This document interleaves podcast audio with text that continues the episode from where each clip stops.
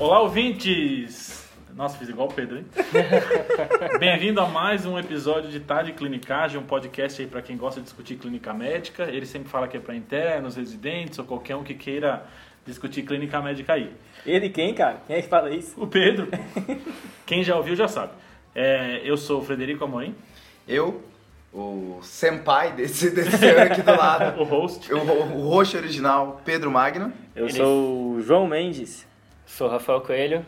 E eu só queria lembrar que esse podcast é só para educação médica, não é para nenhum aconselhamento médico. Então, se tem alguma dúvida dessas, procure o médico. E por É que, que você é o apresentador hoje, Fred? Ah, é porque tem um caso clínico que a gente vai fazer, o terceiro caso clínico.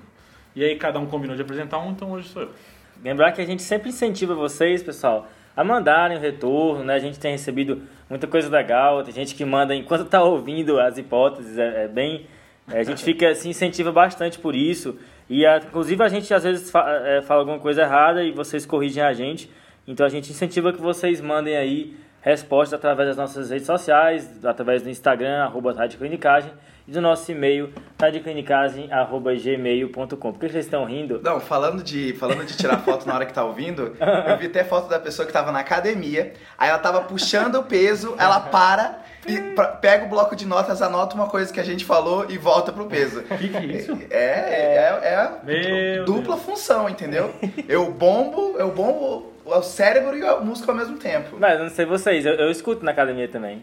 Escuto no, no carro, não tem um carro, né? Mas, o João fazer academia é uma novidade pra mim, né? é, mas é, eu escuto Acho que na ele faz academia. academia só pra ouvir podcast, né? É, é, podcast, é o contrário. Ele dá a volta na academia, sabe? Aí que- E lavando louça também, porque eu sou um dono de casa brasileiro. Aí faz sentido. Então, pessoal, vamos, vamos começar? Vambora. Vamos lá. Vamos lá. Então, pessoas, é um caso clínico para vocês. Eu vou parar três vezes. Então, a primeira depois da anamnese, a segunda depois do exame físico e a terceira depois dos exames complementares.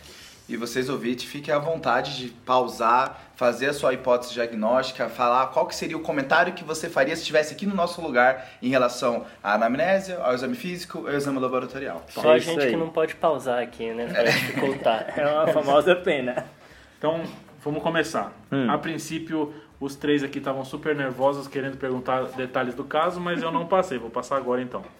Então, a gente tem uma paciente de 31 anos, uma paciente de sexo feminino, que veio por um quadro de prurido intermitente há sete meses. Ok. Então, os detalhes dela. Então, a paciente de sexo feminino, 31 anos, branca, natural e procedente aqui de Ribeirão Preto. Ela é psicóloga, casada, trabalha numa escola pública e não tem animais em casa. De antecedente dela, ela tem enxaqueca sem aura, que ela faz uso de zometriptano esporadicamente. Não tem alergias, não tem cirurgias prévias. A data da última menstruação dela foi há 15 dias, ela nunca fumou ou bebeu ou usou drogas. Então, como é que é esse quadro de prurido dela? Há sete meses, ela começou um quadro de prurido localizado em cotovelos. Na ocasião, ela não tinha nenhuma lesão de pele e ela falou que passou um creme que melhorou. Esse creme, esse prurido melhorou em cinco dias. Há cinco meses, então dois meses depois, ela teve um novo episódio de prurido, que foi em pés e pálpebras. Não teve lesão de pele também, mas não melhorou com creme. Aí, esse, essa lesão, ela procurou um médico e ela falou que nessa mesma época ela estava com uma fadiga importante. O pessoal está anotando todos esses detalhes aqui no, no É porque nos casos clínicos anterior, a gente ficava perdido com as informações. Então agora tá todo mundo com o bloquinho de notas. Agora eu tô concentrado. Então, ela tinha fadiga importante e nessa época a fadiga foi atribuída a uma infecção viral. Algumas semanas depois, essa fadiga melhorou, mas o prurido progrediu para o corpo todo. Há dois meses, ela procurou novamente o médico que solicitou exames da tireoide, que não estavam alterados. Ela então te procura com esse quadro e atualmente ela está com prurido generalizado, diário, que piora à noite. Ela não associa nenhum fator desencadeante e ela tem uma melhora parcial com antistamínicos. Há três meses ela também notou um quadro de tosse seca que ela associa com uma coceira na garganta. Ela não teve diarreia, vômitos, mal-estar, sudorese, alterações urinárias, lesões de pele em nenhum momento, febre, sudorese noturna ou uso de medicações além dos antistamínicos e dos homotriptano às vezes. não teve troca de detergentes, sabonetes ou cosméticos e não tem história familiar de prurido, urticária ou asma na família. E aí, pessoal, o que vocês acham? Alguém consegue dar uma resumida pra gente? Bem, é, fazendo então a representação do problema que a gente tem até então, a gente tem uma paciente do sexo feminino de 31 anos que tem uma queixa de prurido crônico, né? um prurido há 7 meses, sem lesão de pele, acho que isso é uma coisa importante de marcar, e que é um prurido que foi se alastrando, né? um prurido que começou localizado e agora está generalizado. Como queixa acessória, a gente tem aí uma tosse seca, que é mais recente, e exames de tireoide referidos como os normais. Acho que essa é a principal resumo aí do caso pra gente, né? É, tem alguns negas importantes, né? Nega febre, nega perda de peso. Acho que são informações importantes pra gente lá daqui a pouco. E tem esse passado aí de, de enxaqueca também, né? É isso aí. É, eu acho que uma maneira da gente abordar a queixa de prurido inicial é você fazer uma grande divisão, né? Como o João já, já deu um spoiler. É você fazer a divisão do prurido que tem alteração de pele e o prurido que não tem alteração de pele. Pruridos que têm alteração de pele, acho que é, é aqueles que você bate o olho e já consegue fazer a queixa, né? São, são lesões primárias que a gente consegue fazer o diagnóstico. Como, por exemplo, é, quadros atópicos, dermatite de contato, é, xerose é uma coisa bem comum de fazer prurido. É, Mais idoso, né? Urticária, é, algumas lesões de- que estão em cicatrização, cicatrização coça muito, né? Dermatite herpetifo- herpetiforme também. Queria marcar que escabiose é importante, e aí entra na história clínica saber se tem mais alguém em casa também com prurido, que vai te ajudar na, na, na, na investigação da paciente. E lembrar que escabiose pode vir às vezes sem lesão, ou lesão muito discreta, né? Pois é, e tem um dado importante na história que piora à noite o prurido, né? E isso é bem característico também de escabiose e algumas outras doenças sistêmicas, por exemplo, linfoma de Hodgkin, quando dá prurido, e é, o prurido da doença renal também piora à noite. São três assim que eu lembro que pioram à noite. voltando para as alterações de pele, ainda, ainda dentro do quadro infeccioso, tínia, né? Pode fazer Ah, sim, também. exato. Foliculite pode fazer prurido também. Então são Uhum. todas lesões que são de, não, de reconhecimento de padrão e você consegue fazer o diagnóstico. Que é muito a dermato, né? A dermato é muito reconhecimento de padrão, né? É você ver várias vezes a doença e entender as nuances dela. Quando você nunca viu, aí você vai para um raciocínio analítico, mas não é essa é a minoria dos casos, né? Pois é, até tem uma sociedade do prurido da Dermato que é, fez uma classificação. Sociedade chama- do prurido. Médico é um bicho esquisito. Na né? verdade, se eu não me engano, o nome em inglês é coceira, né? É Coceira. É, Não é prurido. É, é, foi o fórum Tem o clube, é, tem o clube da City, né? Tem a Sociedade do Prurido. Clube da City parece assim a ABB, sabe? Não, é, o Clube da City parece ser o bar da esquina, né? Exato. É um baita nome pra bar da esquina, o Clube da City. a Liga da Reumato, né? Que parece É. que é um negócio super-herói. Mas o. é, na, na Dermato é o Fórum Internacional para o Estudo da Coceira do prurido. Que beleza. exatamente. E eles classificam. o Já pensou alguém sendo liberado da faculdade assim, ó? Ó, Eu tô indo pro Fórum Internacional das Estudo da Coceira. Mas fala aí, Rafael. É, o prurido agudo é o prurido é, que tem menos de seis semanas e o crônico mais que seis semanas. É como o João falou aí, esse é o caso de um prurido crônico. E eles dividem em três grupos, é, que são o seguinte: grupo 1, que é o prurido em pele inflamada, grupo 2, prurido em pele não inflamada, e o grupo 3 seria o prurido ali com lesões crônicas, escarificadas. O grupo, a, a- importância dessa classificação é que o grupo 1, a biópsia ajuda. Então acho que isso que o Pedro falou o João falou também, é importante. Você olha, você faz o diagnóstico. Se você não conseguiu fazer o diagnóstico olhando as características da lesão, a biópsia ajuda nesse grupo 1, que a pele está com processo inflamatório ali. E só para completar, já que a gente está falando aqui das doenças que têm lesão de pele, existem doenças sistêmicas que causam lesão de pele também. Por exemplo, algumas neoplasias, algumas malignidades causam síndromes paraneoplásicas. A cantose nígricas não acontece só em quem tem resistência insulínica. Acontece também em pacientes que têm cânceres, principalmente câncer gástrico. Então, lembrar dessas lesões cutâneas que podem acontecer por conta de doenças sistêmicas. Isso, vale a pena dizer também que assim, o fato de a lesão de pele estar presente direcionar para uma doença própria da pele, a gente tem que lembrar que o próprio prurido pode ocasionar lesões de pele por coçadura. E aí, nesse caso, você tem que pensar que essa lesão de pele ela não é a causa do prurido, e sim causada por ele, e você tem que achar a causa desse prurido. Agora, terminando então a parte do algoritmo que tem lesão de pele, agora a gente vai para a parte que não tem lesão de pele. É, assim, com lesão de pele fica fácil, né, pessoal? Vocês estão aí, ah, se for lesão, não tem lesão. Agora que é a É, bucha. é por isso que a gente fez um episódio de tosse com raio-x normal, né? Exato, esse é prurido sem pele. É, tosse com raio-x alterado é fácil. Exatamente. Então, dentro das que dentro da- do prurido que não tem lesão de pele, a gente consegue colocar três gavetas. A primeira gaveta sendo causas sistêmicas, a segunda sendo causas neurológicas e a terceira sendo causas psicogênicas. Dentre as causas sistêmicas, já foi mencionado algumas aqui, por exemplo, doença renal crônica pode fazer prurido, é, colestase pode fazer prurido, Interessante que quem viu essa paciente pensou em tireoide, que também pode fazer. Ah, Não sei se a pessoa pensou por conta da fadiga ou por conta do prurido, mas o fato é que normalmente o hipertireoidismo é que cursa mais com, com prurido, né? A tireotoxicose causa prurido, mas também o hipotireoidismo pode causar prurido por conta da xerose. né? A pele fica seca, pode Uhum. É. e dar aí, prurido. dentro da endócrina, né? Às vezes você tem uns hormônios estranhos, né? Tipo assim, serotonina, no contexto de uma síndrome carcinoide atípica, que eventualmente pode aí é, é, cursar com, com prurido, mesmo na ausência daquele flush tão típico da síndrome carcinoide, né? Outra queixa, outra causa de prurido na, dentro, que está dentro da gaveta do sistêmico, tem, por exemplo, o linfoma de Hodgkin.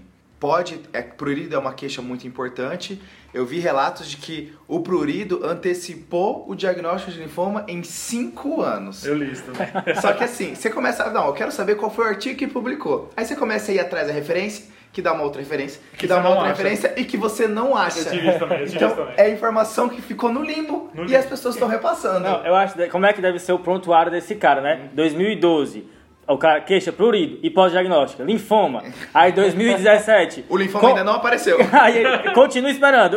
Aí, aí aparece, ah, olha aqui meu prontuário. Desde 2012 eu desconfiei. Mas é, Cara, tem mas outra- isso com o artigo que você falou, é toda hora uma, uma informação bizarra, você vai atrás do artigo, ou você não consegue acessar o artigo, Isso. ou o artigo assim, É não, porque não foi, tá lá. foi um pôster que fizeram, que aí virou uma- um relato de caso, depois virou um artigo de revisão e aí você não chega, né? Esse Se aqui alguém, o Rafael- achou, alguém achou legal a informação e jogou, Mas eu tenho outra informação legal sobre linfoma de Hodgkin. 30% dos pacientes têm. Então é, é uma queixa bem comum. Outra neoplasia que causa prurido é a polistemia vera. É um prurido que é caracteristicamente aquagênico. Então é aquele prurido que a água induziu. Se o paciente chega... Eu lembro de um caso, eu não estava nem na faculdade de medicina, mas o avô de um amigo, de um conhecido meu, tava com coceira e teve essa queixa de que tava com alergia à água. Eu não sei o que aconteceu, mas eu acho que podia ser polistemia vera. Eu lembro disso até hoje. Então, até dois terços dos pacientes com PV têm prurido. Outras neoplasias, micose fungoide, que é o linfoma cutâneo de células T. Outros linfomas, que não Hodgkin. E aí o João já comentou a neoplasia carcinoide. Lembrar que das causas sistêmicas também, gestação é uma, é uma causa que também faz prurido, né? Pode, pode ter manifestações cutâneas também, pode ter forma hipertiforme da gestação, tem manifestações colestáticas da gestação que também fazem prurido. É, então, um beta-HCG é sempre bem-vindo numa mulher idade fértil. só lembrando que eu falei a Dum, jogando aqui pra você. Eu vi, eu vi. Não, e, e ela já tá sete meses com esse prurido, né? Se fosse da gestação, eu acho que o problema seria outro. E o prurido colestático, que também acontece por conta de cirrose biliar primária, hepatites virais, a hepatite A, né, que é, que é mais colestática, da síndrome colestática é, relacionada, é, é um prurido que pode dar em palmas das mãos e sola dos pés. E eu reparei que ela tá com prurido nos pés, né, na história. Então é outro dado importante. A colonite biliar primária, né, essa cirrose biliar primária, cursa muito com fadiga. É bem marcado essa questão da fadiga, é o que todos os locais falam, e pode se associar com outras doenças autoimunes também. Gosta de vir com hipotiroidismo, né? Então acho que vale a pena marcar essa questão aí. Só uma coisa então que vocês estão comentando, só queria apontar algumas coisinhas. Ninguém perguntou da perda de peso, e eu não falei, o o Pedrão falou, Putz. teve perda de peso, mas eu não tinha falado, então eu vou dar esse dado para vocês agora. Ela falou que perdeu 7 quilos no último ano, mas ela entrou num programa de exercícios e começou uma nova dieta. Então difícil dizer se não é se ela não estava tentando perder esse peso. Esse prurido não piora ou é desencadeado no banho, que foi a coisa que o Rafa acabou de falar, de aquagênico. E ninguém falou também, mas o prurido não piora com a ingesta de álcool. Tá? Só jogando essa informação aí para vocês. Aí algumas coisas vocês pontuaram. É, hepato biliar não precisa ter bilirrubina alta para dar prurido. Pode ser só hepatite ou só colesterol sem aumento de bilirrubina. E vocês têm alguma causa infecciosa para causar prurido que não seja hepatite? Ah, catapora, né? Mas eu acho que ela não tá... Sem lesão de pele? Sem lesão de pele.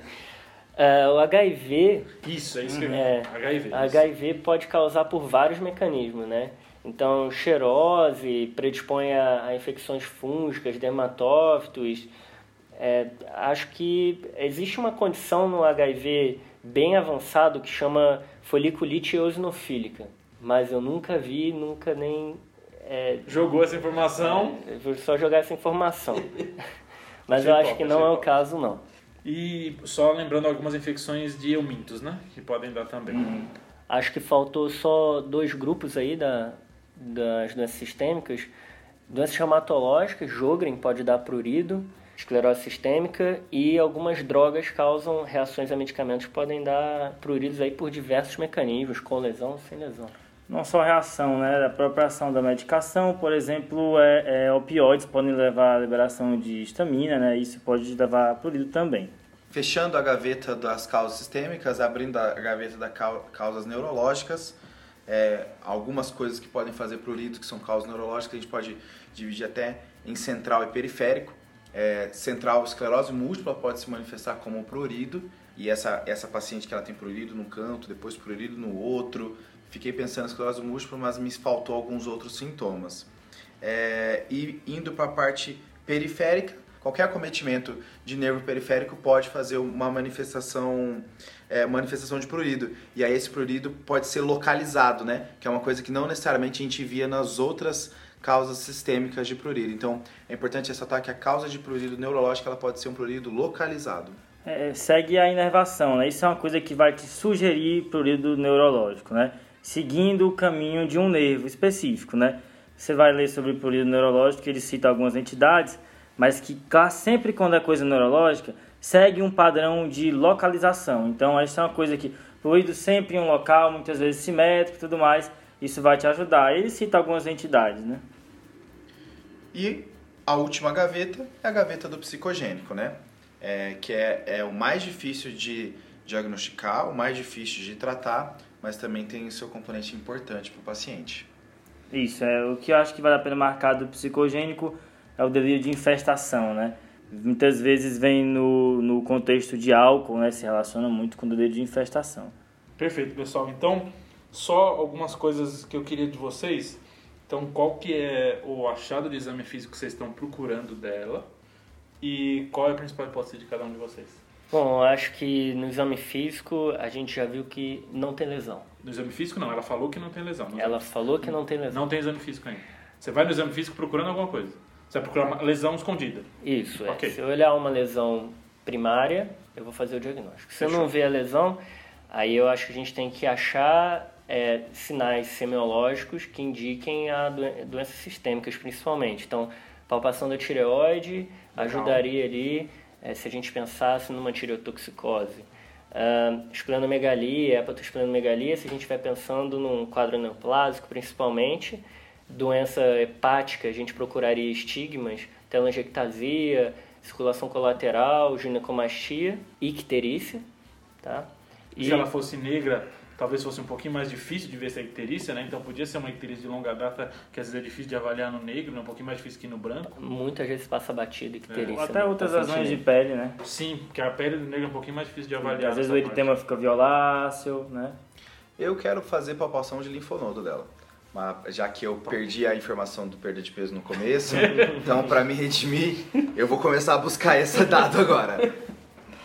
Beleza. E você, E- e você João, o que, que você quer? Só uma coisa que você falou, né, do piora com álcool, né? A mastocitose pode piorar com álcool, né? E libera- faz liberação. Inclusive, uma coisa que acontece na mastocitose é ter lesão e quando você coça a lesão, evolui com liberação estaminética, né? Isso é uma coisa típica. É, eu, eu vou com os meninos, assim, eu acho que, que eu procuraria muito linfonodo porque essa perda de peso me chama a atenção. Eu, eu iria por esse lado aí. Então, no exame físico, ela estava com sinais vitais todos estáveis, bom estado geral. Na ectoscopia, ela não tinha flush. Vocês não acharam lesão de pele, fizeram, tiraram a roupa dela toda e não acharam nada. Não tinha lesão de mucosa, não tinha alopecia. Ela apresentava algumas escoriações em membros inferiores, que era o local onde mais coçava. A ausculta cardíaca e pulmonar dela era normal. Abdômen dela, traube ocupado, você palpava a pontinha do baço sem hepatomegalia associada. E aí de linfonodo, tinha um linfonodo cervical anterior de 1.5, móvel indolor à direita e um cervical anterior à esquerda de 2,5. Você comenta com ela, ela fala que na verdade, né, há cinco meses, ela chegou a falar desse nódulo para um, o médico dela, ele fez um exame de mononucleose para ela, que deu negativo.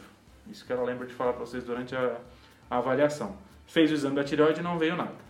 E aí, pessoal, o que, que isso ajuda nas hipóteses de vocês? Alguma hipótese diferente?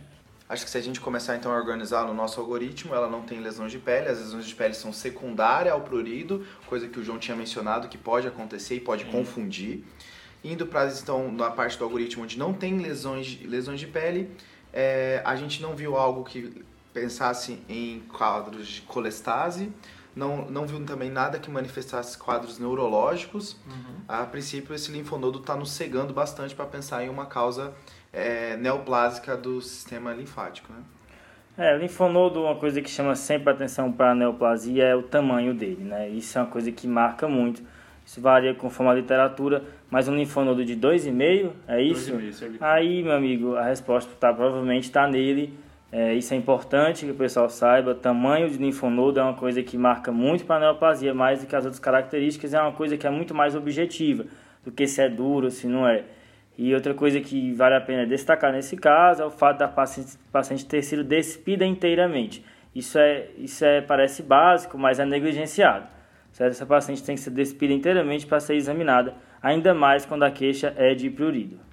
Eu acho que se a gente pegar na história que uh, quais informações, quais características do prurido que indicam uma determinada etiologia, esse prurido em pés a gente pode até pensar, como eu falei na etiologia de colestase, mas o prurido que piora à noite com esse linfonodo, aí eu acho que aumenta ainda mais a hipótese do, do linfoma. E ela tem um quadro de tosse, né? Faria uma imagem de tórax, mas eu, o, que, o que eu acho importante é, é a gente ter todas as etiologias na cabeça, a história vai ajudar, o exame físico vai ajudar mais ainda, mas eu acho que vale a pena, é, da mesma forma, pedir bilirrubina, avaliar fosfatase alcalina, gama GT, para ver se nem, não tem nenhum motivo ali para colestase, pedir função renal, para ver se também não pode ser renal, e é, o hemograma.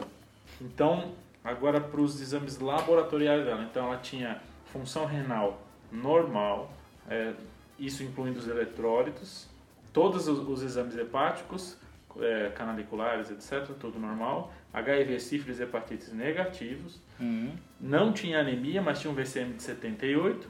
E aí, do leuco, ela tinha um leuco de 7.800, com neutrófilo de 6.000, linfócito de 468, então uma linfopenia, com eosinófilos de 330. O que vocês fariam a partir de então? Então, agora eu queria, assim, principal hipótese de conduta. Não, acho que é isso, né? Acho que é com, com a parte dos exames que o, que o Rafa falou que a gente tem que pedir, mesmo na ausência de algo no exame físico, claro, né? O, o Fred também tinha comentado que pode não ter algo tão chamativo no exame físico e mesmo assim ser causa, então é importante a gente ter pedido isso, mas acaba ficando mais o linfonodo para a gente ir atrás, né? Parece que a resposta dos nossos problemas estará ali. Eu também fico com o linfoma, como a principal hipótese. Então todo mundo fechou Ainda mais com, com, com perda de peso e tudo mais, né? É, tem, tem que biopsiar esse linfonodo, né? E a sorologia do HIV veio? Negativo. Tá. Fechou? Então, o que, que o pessoal fez nessa ocasião? Pediu uma TC de tórax, abdômen, pelve. Tá. Não pediu raio-x antes, tá? E uma biópsia do linfonodo. Na TC de tórax veio linfonodo megalia paraórtica, mediastinal e cervical e uma massa mediastinal sugestiva de linfoma. Aí biopsiaram o linfonodo, fizeram uma, uma biópsia excisional que veio um linfoma de Hodgkin tipo esclerose nodular. A paciente fez seis ciclos de químio e hoje está bem. Ah, bom que ela Muito ficou bom, bem, né? Legal. Aí, pessoas, só umas coisinhas que eu queria ressaltar desse caso. A relação que a gente às vezes fica com isso na cabeça de prurido e malignidade, né? Hum. Não sei se vocês chegaram a ver, tem uma coorte retrospectiva de prurido e malignidade, se uma coisa está associada a outra ou não. Hum. Então eles compararam 8.500 pacientes com prurido crônico versus 33 mil pacientes que não tinham prurido crônico.